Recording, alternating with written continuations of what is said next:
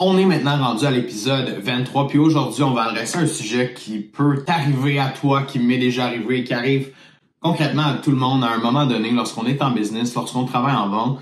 Qu'est-ce qu'on fait quand ça va mal? C'est qu'est-ce qu'on devrait faire concrètement quand nos ventes ne vont pas bien, quand on est dans une slump, quand on est pris dans un genre de tourbillon et qu'on ne sait pas trop quoi faire pour s'en sortir, puis souvent on a tendance à essayer de tout changer, essayer de, faire des efforts incommensurable, mais, mais qui nous apporte rien du tout. Puis là, on, frappe le fond. Aujourd'hui, on a décidé de parler de ça. Quoi faire quand nos ventes vont mal? Si tu es dans cette situation actuellement, euh, je t'invite à prendre le temps d'écouter ce podcast-là. J'espère que ce sera quelque chose de bénéfique pour toi. C'est pour ça qu'on l'a fait. Je te laisse aller écouter ça. Reviens-moi avec des commentaires si t'en as.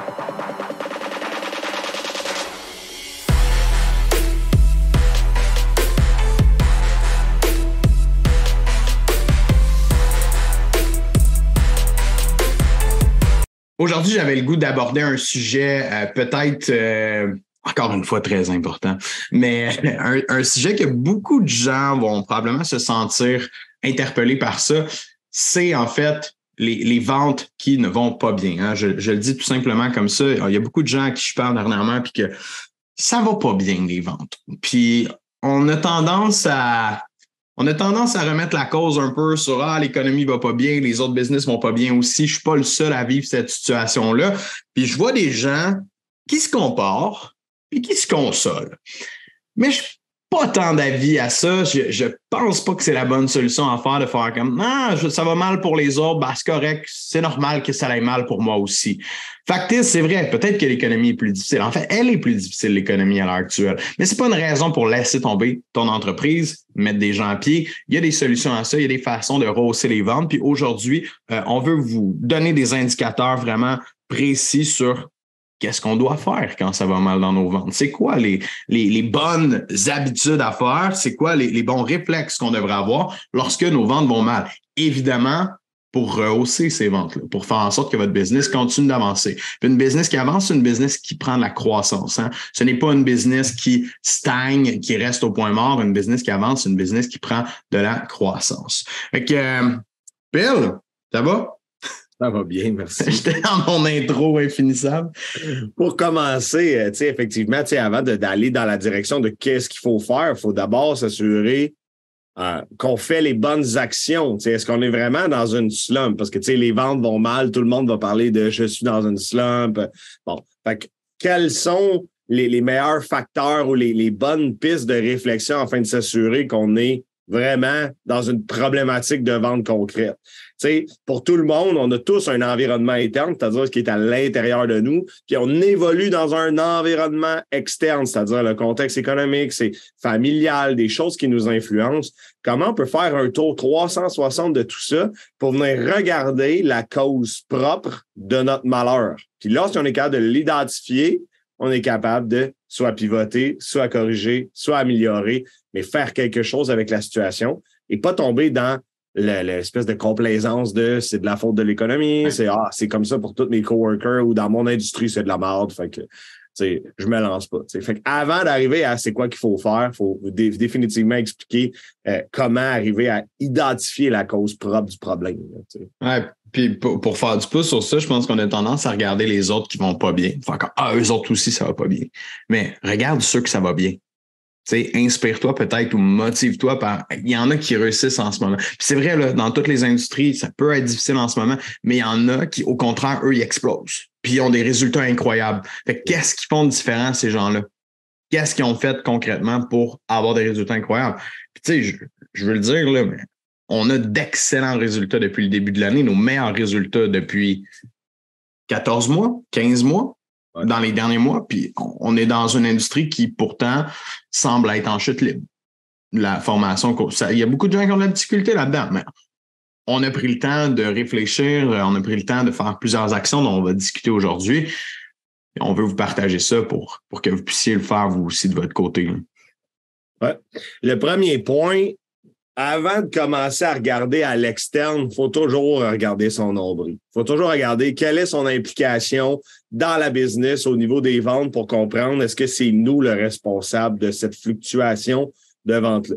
Donc, évidemment, si vous avez écouté nos anciens podcasts, aujourd'hui, ça va peut-être être un peu du réchauffé, mais vous devez avoir des processus à tous les niveaux dans votre entreprise, au niveau des ventes, bien évidemment, qui vont vous permettre de vous auto-évaluer.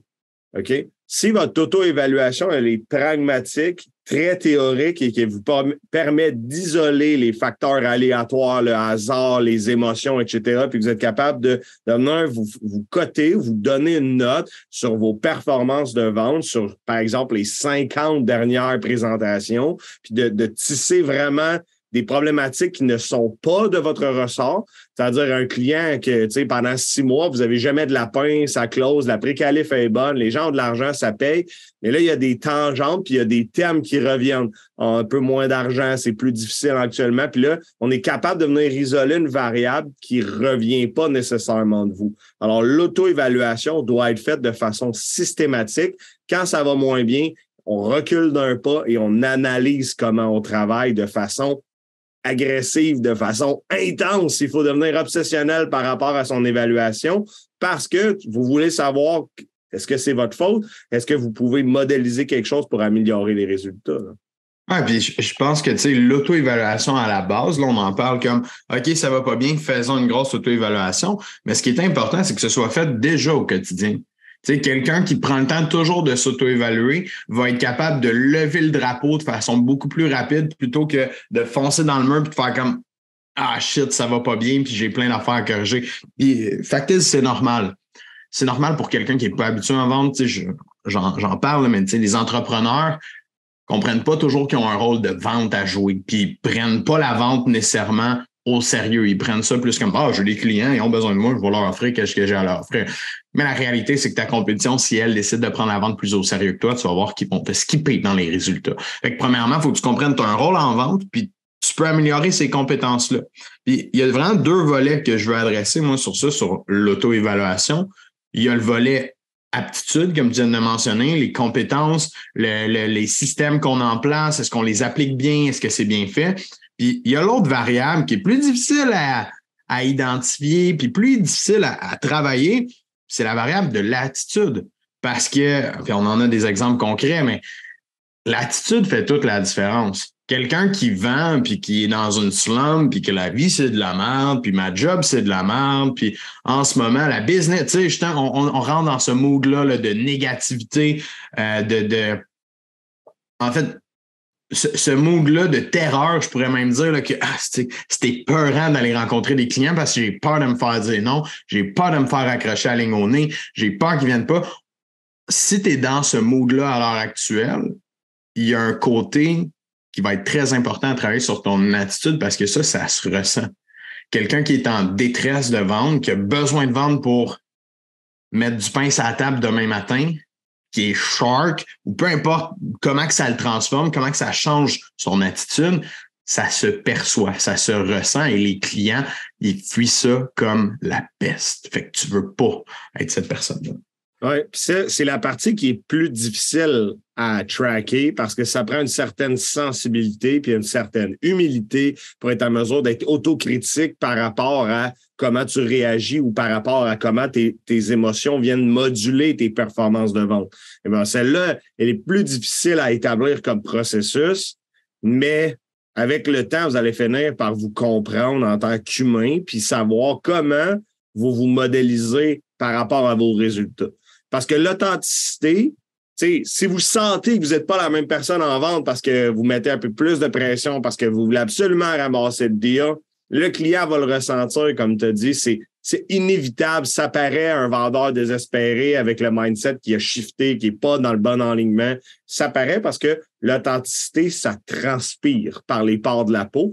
c'est important d'être capable de faire un step back. Je suis pas du genre à recommander ça, mais si tes ventes vont archi mal puis que tu n'as plus d'argent, trouve-toi un side job. J'ai déjà recommandé à un de nos étudiants d'aller faire genre du DoorDash puis du Uber juste pour cover the basic expense. Là. Puis après ça, genre focus sur les ventes, puis ça l'avait permis de venir atténuer un stress inutile qui traînait auprès de ses clients. Fait que l'attitude, effectivement, plus difficile à venir évaluer, mais c'est en développant la sensibilité. Puis honnêtement, je pense que les gens dans votre environnement vont vous le dire. Coudon, mm-hmm. T'es donc ben boubou, t'es donc ben de mauvaise humeur, toi, aujourd'hui. Qu'est-ce qui se passe avec toi? C'est des petits indicateurs, là, que si ta blonde, ton chum te répercute ça, peut-être de quoi que ton Ah, client. ça, ça lui, te pas. Ton client, il t'aime pas, il s'en fout toi. Il te le dira pas que t'as l'air bête puis que t'es Non. stressé, puis ça paraît, tu sais. Ah, puis tu sais, on a un bel exemple concret de ça qui est arrivé euh, justement cette semaine sur un coaching avec euh, une de nos étudiantes. Puis ça faisait deux ou trois semaines que ça allait vraiment pas bien, ses ventes pour pas la nommer. Ça faisait deux, trois semaines que ça allait pas bien. Puis comme là, je sais plus quoi faire. Puis tu sais, on était en mode OK, on change ci, on change ça. On, on veut faire plein d'affaires. Mais, mais ça reste que ça décloche pas. Tu sais, on a l'impression qu'on fait tout en notre possible, on prend des rencontres, on rencontre du monde, puis ah, on n'est jamais capable de déclocher. On a l'impression, voire même d'être malchanceux. Puis ce qui est arrivé, elle a signé un deal à 26 000 de commission. Puis à ce moment-là, après ça, tout ce qu'elle a touché dans la semaine, ça l'a closé. Pourquoi? Mindset.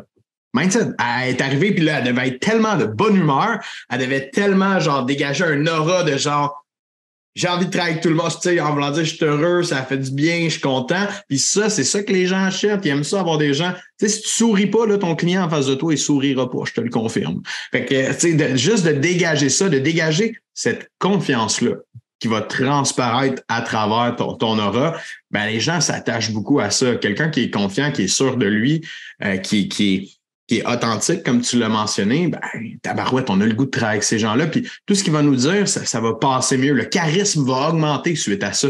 Fait que, c'est là que c'est dur à expliquer. On en parlait juste avant, puis tu le disais, même toi, ça t'arrive deux semaines de vente que ça va pas bien. On dirait qu'on s'enfonce là-dedans.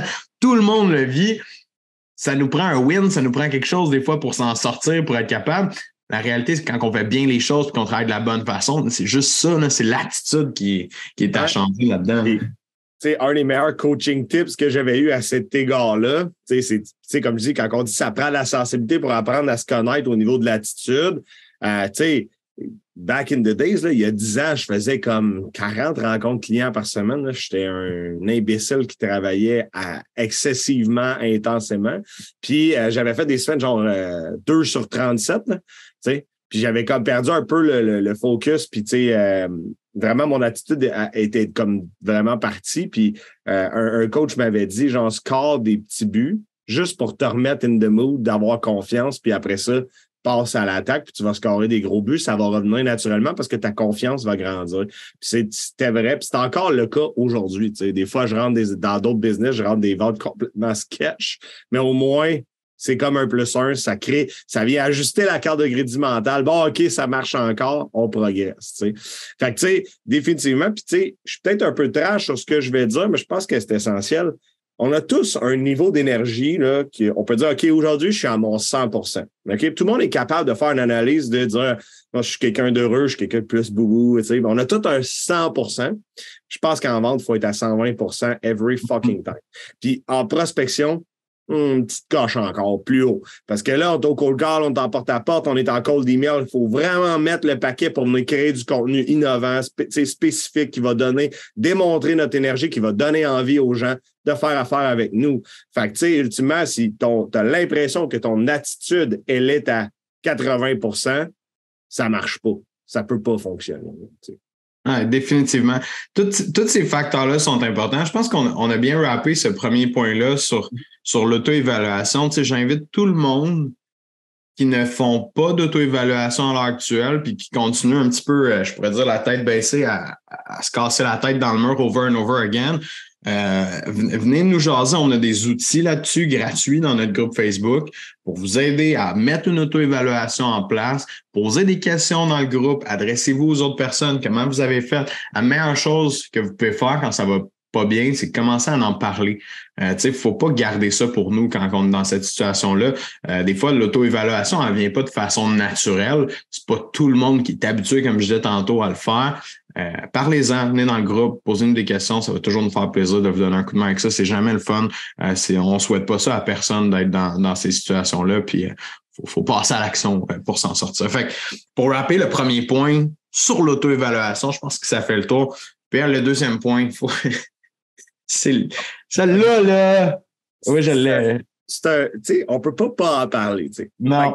Les ventes vont moins bien. Donc, normalement, tu as probablement moins de rendez-vous. Et donc, vu que les ventes vont moins bien, tu as normalement moins de production, moins de delivery, moins de clients à rencontrer pour livrer ton service, ton produit, etc.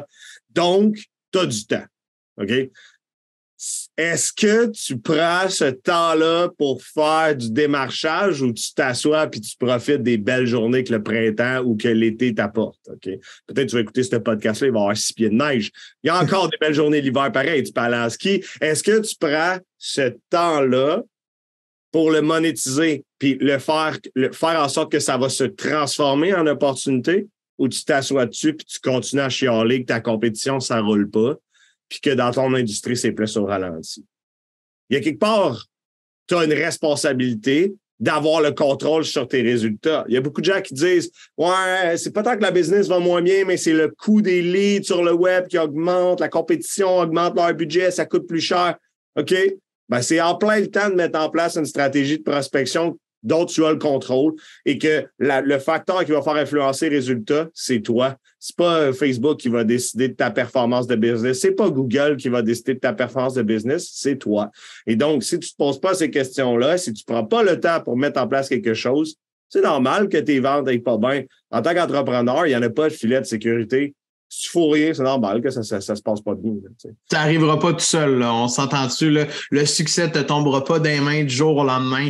Il n'y a pas euh, des leads magiques qui vont rentrer parce que tu vas rencontrer la bonne personne euh, en allant marcher. Non, ça n'arrivera pas. Fait que c'est important effectivement de mettre le temps. C'est pour ça que je ris un peu de, de, ce concept-là, de juste mettre le temps, parce que euh, je le vois assez fréquemment, quelqu'un qui fait rien. Ah ben j'attends, là, je me dis ça va venir, tu sais, j'ai essayé plein d'affaires, puis là, j'attends continue à essayer, continue à péter la face dans le mur. Là. Au pire il faut créer quelque chose. Si on veut faire du feu, il faut, faut créer un étincelle, il faut essayer quelque chose. Quelqu'un qui est inactif, évidemment, on n'aura rien à travailler. Puis c'est la même affaire. Là, des fois, j'ai des gens avec qui on commence, c'est comme pas de lead à l'agenda. J'ai rien. Comme on va commencer avec ça. Parce que je peux pas travailler sur ton auto-évaluation, je peux pas travailler sur ton processus de vente, je peux pas bâtir un script. Si tu n'as pas de lead à l'agenda, il faut commencer par cette étape-là de passer à l'action, parler à des gens, euh, créer, créer quelque chose qui peut être bon comme qui peut être mauvais. Mais au moins, on a de quoi sur quoi faire. Hey, ça c'était bon, ça c'était pas bon, ça c'était bon, ça c'était pas bon. Parce que quelqu'un qui n'est pas dans l'action, malheureusement, tu sais, je veux dire. C'est sûrement un symptôme ou un paradoxe, là, mais tu sais, en 1980, là, ou before Facebook, juste avant toutes les GAFA de ce monde-là, euh, tu rouvrais un commerce sur une, artère passante, puis bang, la clientèle rentrait, tu mettais un peu de pub dans le journal, ça fonctionnait it's fucking over, OK? on est tellement enterré par de la publicité qui arrive de partout, là, tu sais, c'est à peine s'ils nous envoient pas de la publicité subliminale, stick, dans nos passés, je pense que s'ils pouvaient le faire, ils le feraient. Honnêtement, il y en a tellement partout. Fait que, tu sais, si tu n'arrives pas à shiner et à trouver une place, sorry, la clientèle, elle viendra pas à toi si tu fais rien, si tu fais pas mm-hmm. d'effort, si, si tu, tu investis pas, si tu prends pas du risque euh, ou tu prends pas des actions concrètes, il se passera rien. C'est tout.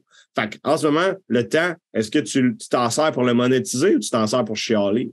Si tu t'en sers pour chialer, débarque pas devant moi parce que tu risques de manger un coup de deux par quatre, honnêtement. Parce que la réalité, on va te la mettre en pleine face. Si tu fais rien, c'est normal que tu n'en as pas de résultats. Point. Puis, tu sais, je, je, sais que tout le monde me dit des fois, je, suis peut-être trash, le monsieur qui n'a pas de cheveux, il est peut-être dur, mais en même temps, l'entrepreneuriat, c'est pas pour les chochottes si tu t'en viens puis tu dis Ah, je veux une médaille de participation, ton client t'en donnera pas de médaille de participation, puis ton portefeuille t'en donnera pas de médaille de participation. OK? On n'est pas au primaire troisième année, c'est correct, tu sais. Fait ultimement, je pense qu'il faut apprendre à être dur avec nous-mêmes par rapport à ça, puis d'être capable de se placer responsable de son sort. Fait que si la business, ça va pas bien, puis que c'est en partie ta faute, puis que tu maximises pas ton temps, c'est normal que la business, ça va pas bien. J'aime bien ce que tu as dit. Responsable de son sort en voulant dire que on, crée notre succès ou on crée notre, malheur euh, dans un cas comme dans l'autre. Puis, tu sais, je vais apporter un, point euh, supplémentaire à ça. Tu sais, faire des efforts, c'est la base. Ensuite de ça, comment on peut mieux faire les choses? Ben là, c'est là qu'on entre de l'intelligence d'affaires, qu'on se met à mieux réfléchir, euh, qu'on voit qu'est-ce qui fonctionne, qu'est-ce qui fonctionne pas, qu'on s'auto-évalue, qu'on s'améliore, qu'on est toujours en phase de comment je peux être meilleur. Mais la base là-dedans, ça le message ici, c'est que c'est les efforts, c'est de mettre du temps. La seule ressource qu'on a tous en commun en tant qu'entrepreneur, c'est du temps. Tout d'accord avec ça. Puis si tu n'as pas de client, comme tu l'as dit, pas de production à faire, tu en as du temps devant toi, techniquement. Fait que prends-le pour ça. Puis tu sais, je sais que les entrepreneurs n'aiment pas la vente en général. Tu sais, c'est commun, là. Tu n'aime pas ça, moi, vendre aux clients. Je suis pas un vendeur, je veux pas convaincre. I get it. Mais sans ça, tu n'en as pas de business. Tu n'as pas d'argent pour faire travailler le monde si tu n'es pas capable de vendre tes services, tes produits au monde. Il n'y en a pas. Fait que investis ton temps là-dedans. Puis quand tu le maîtriseras, ben là, tu auras, auras, le fun de gérer les problèmes de gestion, puis de comptabilité, puis d'optimisation de la production, puis tout ça. Mais il faut que tu commences par générer des ventes pour te rendre là. C'est comme la base. Je trouve, ça, vraiment cute quand je rencontre un entrepreneur qui me dit Moi, j'aime pas ça la vente. Moi, là, ce que j'aime pas, c'est pas avoir d'argent pour manœuvrer ma crise de business. Tu comprends? Je vais prendre des problèmes de RH, je vais prendre des problèmes de comptabilité, je vais prendre une vérification du gouvernement. Mais si j'ai de l'argent dans ma compagnie, j'ai de la flexibilité pour faire ces choses-là. Puis l'argent, ben, elle vient pas si t'as pas de vente. Fait qu'ultimement, c'est pour ça que je dis que je trouve ça cute. Je trouve que c'est un paradoxe ultime. Ça prend de la vente pour avoir des clients. Point. Tu sais, honnêtement, tu peux envoyer des devis sur Internet puis prier euh, Bouddha, qui t'apporte des clients? Mais si tu veux avoir le contrôle sur ta business, il faut que tu sois capable de mettre en place quelque chose. Donc, ultimement, c'est illogique, là, cet aspect-là. Ça prend ça. Tu n'as pas le choix. Là, il y a du monde qui nous écoute, PL, qui dit Ouais, mais moi, je m'auto-évalue, je m'assure que mes compétences sont on point, je travaille sur moi, je me forme, euh, je, mets du temps, je mets de l'effort, mais still, c'est de la merde. Ouais, ça marche pas. Fait là, ça, c'est notre troisième Golden Nugget, OK? Aujourd'hui, c'est le troisième. Puis si toi, tu es dans cette situation-là, tu t'auto-évalues, tu t'assures d'avoir des bons processus, tu as fait tes devoirs, puis tu travailles fort, ton agenda est bouqué. Tout, tout est là pour que ça fonctionne, mais ça ne fonctionne toujours pas. C'est quoi le, c'est quoi le, third nugget PL? Je répète, c'est important. Là. Auto-évaluation A. Ton taille est optimisé, tu prospectes A. Ta cotation, c'est 95% et plus. Là, que ça soit super clair. Tu ne peux pas passer au troisième point avant que 1 et 2 sont réglés. Le troisième point, bon, évidemment, ton client cible ou ton créneau de marché dans lequel tu attaques avec la prospection ou que tu targets sur le web ou, ou vice-versa, est-ce que lui, il est dans un contexte externe qui vient l'impacter? C'est quoi le contexte externe? Est-ce que c'est les taux euh, d'intérêt? Est-ce que c'est l'inflation? Est-ce que c'est son financement? Pensons par exemple aux fermiers actuellement. leur euh, taux d'intérêt variable pour les lopins de terre a augmenté. Ils font presque plus d'argent ou break-even. Il y a des gens qui vendent leur quota puis qui ferment leur, euh, leur production laitière, pas leur production laitière, leur production bovine à chaque mois actuellement. Donc ça, c'est un exemple. Comment le contexte externe à eux les impacte? Et puis donc, quand tu es capable de faire une analyse, puis qu'effectivement, ton auto-évaluation t'amène à dire que ton client cible, il en arrache, il faut peut-être que tu te remettes en question de dire, good, peut-être que je fasse un pivot de client mm-hmm. cible. Parce que dans les cycles de l'économie, euh, économie 101, lorsqu'on est en récession, Dollarama est toujours dans le tapis à la bourse. Ça s'en va toujours bien. Pourquoi? Parce que les gens vont se réfugier dans cette valeur-là parce que c'est cheap, ça coûte pas cher. C'est une ironie, là, dans le fond, ça peut quand même coûter cher. Mais vu que ça coûte 1 dollar, maintenant 2 dollars, et peut-être ça fait longtemps que je parlais là. Mais l'idée, c'est que quand la récession frappe, Dollarama est souvent dans le vert parce que les gens se réfugient là-dedans. Alors, les, les investisseurs en bourse vont se réfugier aussi là parce que ça leur apporte des performances de leur portefeuille. La logique ici, c'est de faire un parallèle. Vous vous attaquez à un créneau qui est en, pente descendante. Trouvez-vous un créneau qui ça va bien. actuellement, on le voit, les entreprises en construction trouvent ça plus difficile. Les clients ont un peu moins d'argent dans leur poche, c'est un peu plus difficile. Les gens sont un peu plus frileux avec des taux de 5,5, 6 taux variable, tu n'as peut-être pas envie de cracher 200 000 de plus pour rénover ta maison. C'est des choses qui sont possibles. Par contre, dans ton client cible, il y a des gens qui n'ont pas de problème d'argent. C'est peut-être bien à ce client-là qu'il faut que tu parles. C'est ça que je veux dire. Lorsque ton auto-évaluation, que tu as, mobilisé tes ressources de temps, que tout ça est fait, maintenant, il faut se poser la question, est-ce que mon client cible, son contexte, il est difficile, il est favorable ou il n'est pas favorable? S'il n'est pas favorable, OK, on refait le travail, on, on, redécouvre un client idéal, puis on fonce dans une autre niche. Mais seulement, ici, seulement votre analyse interne à vous, vos capacités, votre temps, vos efforts sont maximisés, puis vous le faites bien. Une fois que l'analyse interne est faite, on fait une analyse externe pour voir qu'est-ce qui se passe dans notre créneau, qu'est-ce qui se passe dans notre marché. Tu sais, tu vois, là, on est euh, mai 2023. Euh, je voyais dernièrement que, bon, ben, tout justement les, les, les packages de, de formation, de, de, coaching, je prends ça parce qu'on est dans ce domaine-là. Ceux qui vendaient super cher, ben, ça allait commencer à tomber de plus en plus, puis que là, bon, les petites formations cheap allaient être plus intéressantes. Mais la réalité, c'est qu'il y a plein de gens qui vont faire ça, ils vont dire, ah, on va aller vendre des petites formations cheap, mais ils vont s'adresser à un créneau qui a moins d'argent c'est la cible qui est importante à changer dans ce créneau-là. C'est sûr que si on s'adresse aux gens qui n'ont pas un dollar, mais malheureusement, on ne sera pas capable de vendre la formation qui vaut cher.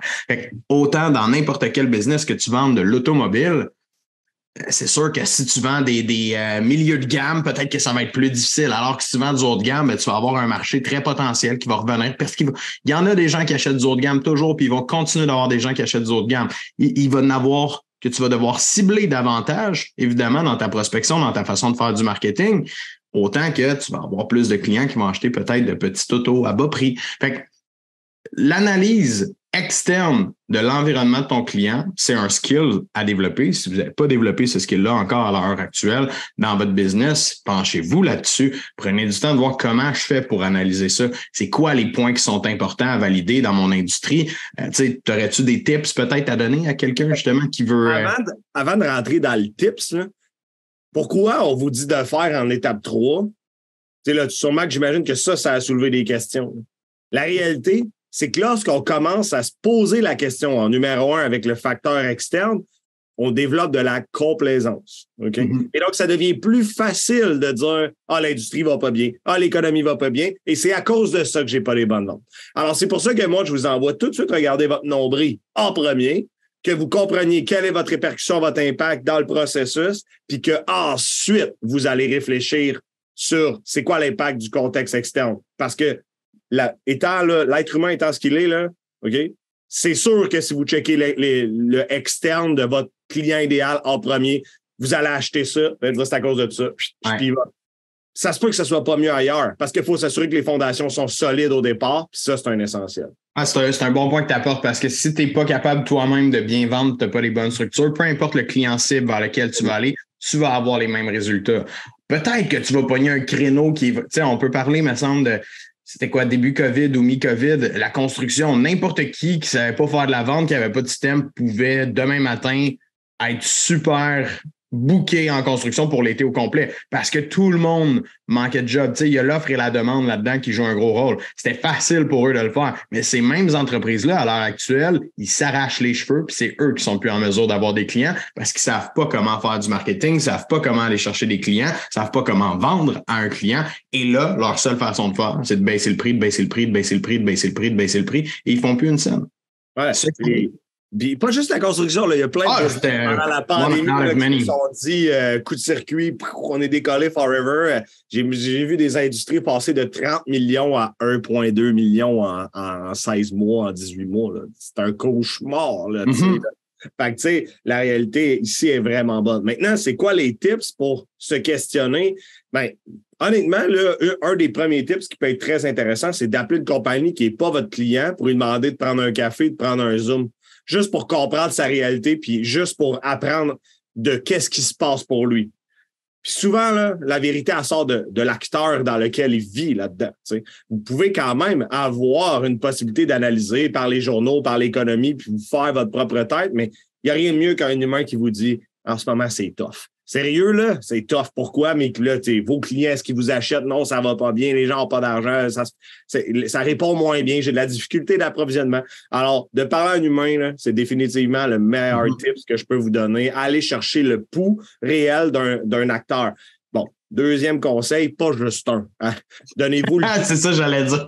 Allez chercher genre entre 3 et 5 des gens qui sont de confiance dans votre industrie pour lesquels euh, ça peut être intéressant d'avoir un café. Puis honnêtement, Là, tout le monde dit Ouais, c'est impossible d'aller vers ces gens-là. For real, les entrepreneurs, pour la plupart, sont très open-minded, puis ils veulent euh, aider, ils veulent partager. La communauté entrepreneuriale, c'est assez rare que c'est hermétique puis qu'ils veulent pas échanger sur leur réalité. sais, on le voit là, sur les groupes Facebook, whatever, les gens ouais, partagent.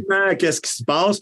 Fait que ça, ça peut être un autre tip, le fameux groupe Entrepreneur Québec sur Facebook en ce moment, en 2023, est très, très performant. Les gens échangent. Donc, c'est une belle, euh, belle possibilité d'aller rencontrer des personnes afin de comprendre quelle est leur réalité actuelle. Donc, dans votre créneau, dans votre marché, euh, dans votre, pas, votre marché chaud, mais dans votre marché cible, de comprendre comment ça évolue pour eux. De rencontrer un humain, c'est définitivement mon meilleur tip. Ah, moi, je dirais aussi, euh, pour rajouter à ça, tu sais, allez-y pas au feeling là-dessus. Euh, ça prend des statistiques, ça prend des chiffres. Aller chercher quelque chose de concret. Tu sais, quelqu'un qui dit que ça va pas bien, on peut se fier là-dessus, mais poser des questions davantage. OK, qu'est-ce qui se passe?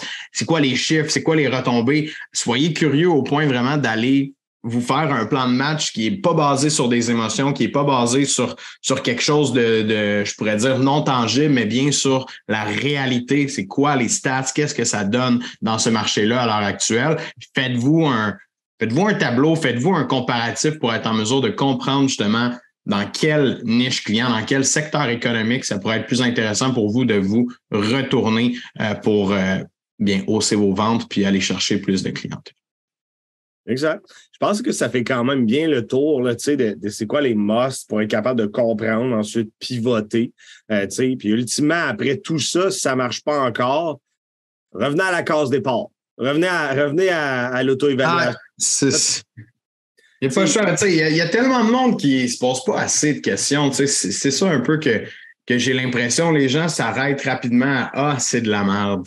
Si je vois là, concrètement avec tous les rencontres qu'on a avec les gens tous les semaines, c'est un peu ça. Ah, c'est de la merde dans mon domaine. Il y, y, en a qui vont prendre le temps d'évaluer, qui vont prendre le temps de voir c'est quoi les possibilités, mais je vois trop de gens comme se décourager rapidement. Je vois trop de gens qui, qui lancent la serviette avant même que la, la course soit terminée. Là, fait je pense qu'on a, a besoin de. On a besoin de s'entraider là-dessus. Les, les, gens ont besoin de comprendre que ça marche dans d'autres domaines. Fait au lieu de regarder, comme je disais tantôt, au lieu de regarder ceux qui ça va pas bien, parlez avec ceux qui ça va bien. Hein, rapprochez-vous de ces gens-là, ceux pour qui ça roule vraiment bien à l'heure actuelle, qui ont des résultats. C'est de eux que vous voulez entendre. C'est de eux que vous voulez aller chercher de l'information. Parce que ceux que ça va pas bien, c'est sûr qu'ils vont vous dire que c'est de la merde. C'est sûr qu'ils vont vous dire que dans votre industrie, ça marche pas bien. Fait allez discuter, ouvrez-vous là-dessus, parlez-en. Gardez pas ça pour vous. Vivez pas ça au day-to-day, au quotidien de votre bar. Ça se réglera pas tout seul. Ça va juste s'empirer si vous êtes seul là-dedans. Je vous le confirme. Oui, effectivement. Fait sais, ultimement aussi, tu as parlé aussi de l'environnement des meilleurs entrepreneurs.